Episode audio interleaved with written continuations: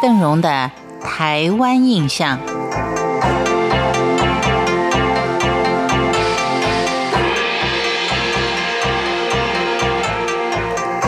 随着时间，随着大环境的互相影响，在台湾原本有几个属于军事重镇的离岛，目前呢都可以说已经开放观光了。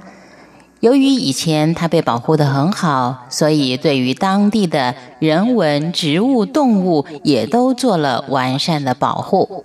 所以如今我们想要看看真正台湾的重要人事物的话。离岛的观光，可能就应该是您对于要了解台湾所必须规划的行程之一。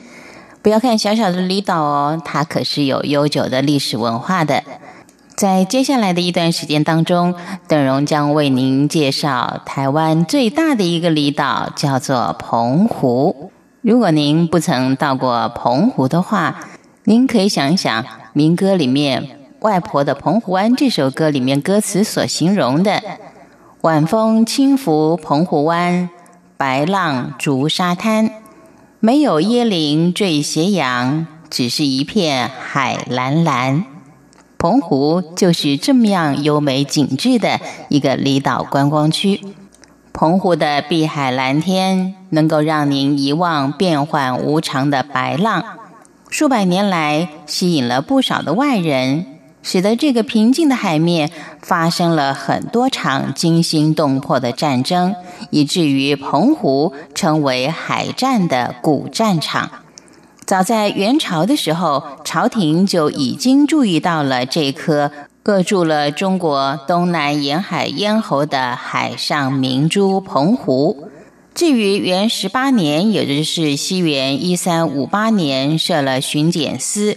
隶属于福建省同安县，就陆续的有好几千名的汉人迁入到澎湖。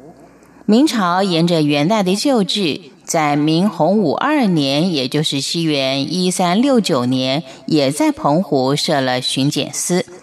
而到了西元一三八七年，澎湖竟成为倭寇的窝藏处。朝廷是保护不了当地百姓的安全，所以就撤销了巡检司。当时住在龙门，也就是现今梁温港的居民都被迫迁徙，澎湖成了一个没有海防的孤岛。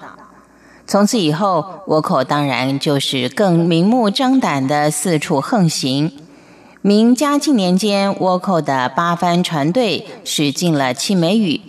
那个时候，有七位女子在倭寇的一路追赶下，怕身体遭受凌辱，奋不顾身的就往井里跳。后来居民发现山坡上有一口井，而在井边的杂草里面长了七株与众不同的树，所以在追溯往事的时候。就猜想说，这七株树就是这七位贞洁女子的化身，于是取名七美人种。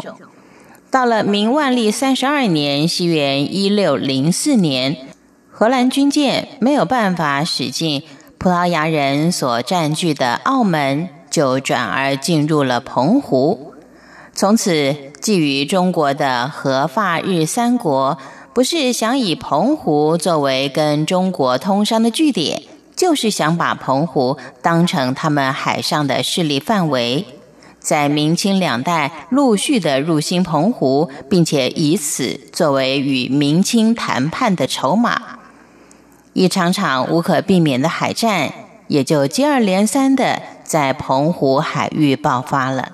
所以我们可以说，荷兰人是澎湖冰灾的始作俑者。这个多冰灾的澎湖，又在什么样的情况下成长的呢？邓荣在下一集的台湾印象当中，再为您慢慢的做介绍。感谢您今天的收听，我们下回见。